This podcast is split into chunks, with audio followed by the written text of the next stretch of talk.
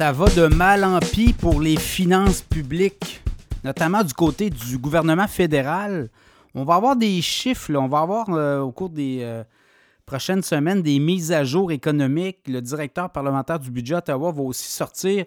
Mais là, de ce qu'on comprend, c'est qu'avec le ralentissement de l'économie également, la crise euh, avec Israël, le Hamas aussi, il y a de l'implication. On sent que l'économie ralentit, donc moins d'entrée d'argent dans les coffres des gouvernements. On le veut à Québec, là, Éric Girard, le ministre des Finances, l'a dit, il allait avoir moins d'argent. On parle de. Euh, on parlait de milliards de dollars, mais du côté d'Ottawa, euh, qui est déjà lourdement handicapé et déficitaire, là, quand on regarde un peu les budgets, notamment le budget du Canada cette année, l'année qui est en cours, 2023-2024. L'an dernier, c'était 43 milliards de déficit. Cette année, on s'attend à 40,1 milliards.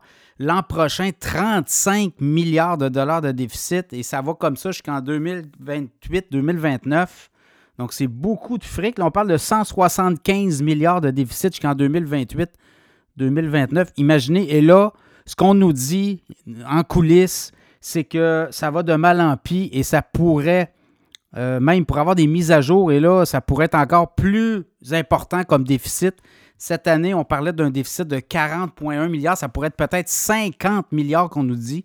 Ça va être à suivre. Il y a des échos de la colline, de ce qu'on entend.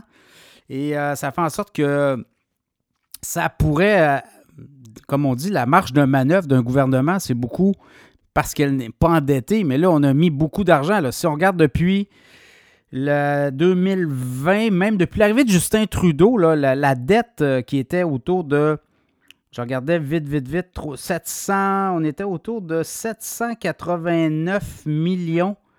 On était autour de 721 milliards. Voilà.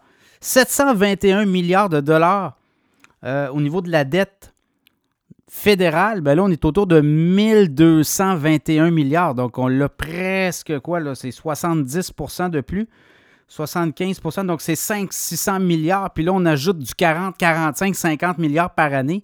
Donc, on va avoir pratiquement doublé la, date, la dette fédérale au niveau euh, des prochaines années. Donc, vous voyez, c'est significatif. Et là, ce qu'on nous dit, c'est que on a rajouté de l'argent. Vous l'avez vu, Justin Trudeau est sorti pour rajouter de l'argent. On a envoyé de l'argent à l'Ukraine aussi. Est-ce qu'il y a une limite à envoyer de l'argent à, l'Ukraine? Aux États-Unis, ça, commence à être une, problème, une problématique importante. Là. Les, les républicains et les démocrates ne s'entendent plus sur les montants à octroyer. Et là, ben, il y a la guerre Israël-Hamas aussi qui pourrait venir perturber l'équilibre aussi de ces, aides financières-là.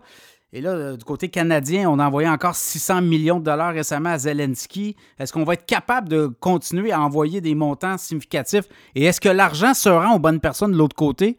On en doute beaucoup aussi. Euh, commence à douter beaucoup de, toute cette transparence qui n'est pas au rendez-vous du côté du gouvernement ukrainien.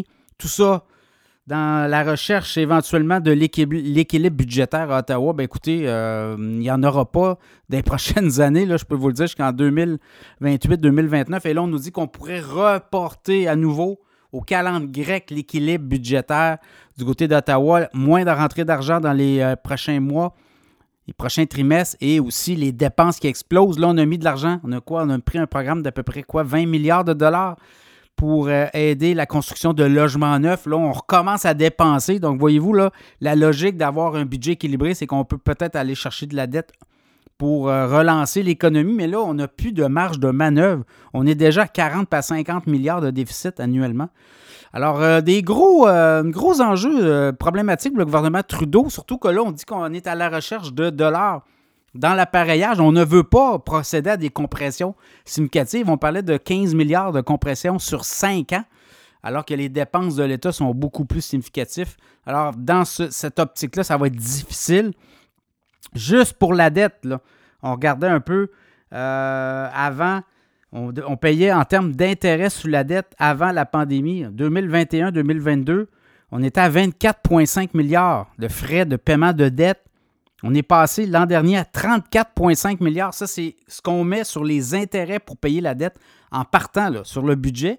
Et 2023-2024, l'année en cours, on va être à 44 milliards. Donc, on va avoir pratiquement doublé les frais d'intérêt sur la dette. On a presque doublé la dette et les coûts d'emprunt ont explosé. Vous l'avez vu, les coûts les taux d'intérêt ont explosé. Donc, pour le gouvernement canadien, tout ça, c'est des, euh, des, milliards de dollars que l'on consent euh, en paiement de dette. Si on avait été plus discipliné, si on avait imprimé moins d'argent, puis on avait peut-être relâché des mesures, notamment au point de vue de la COVID-19, ben là, on ne serait pas dans cette situation. On n'aurait pas imprimé autant d'argent, on n'aurait pas non plus stimulé l'économie et l'inflation que tout ça a donné par la suite. Alors, euh, augure euh, très mal du côté fédéral. Euh, on va avoir plus de détails, mais soyez, soyez avisés que les déficits au cours des prochaines années pourraient encore s'accentuer.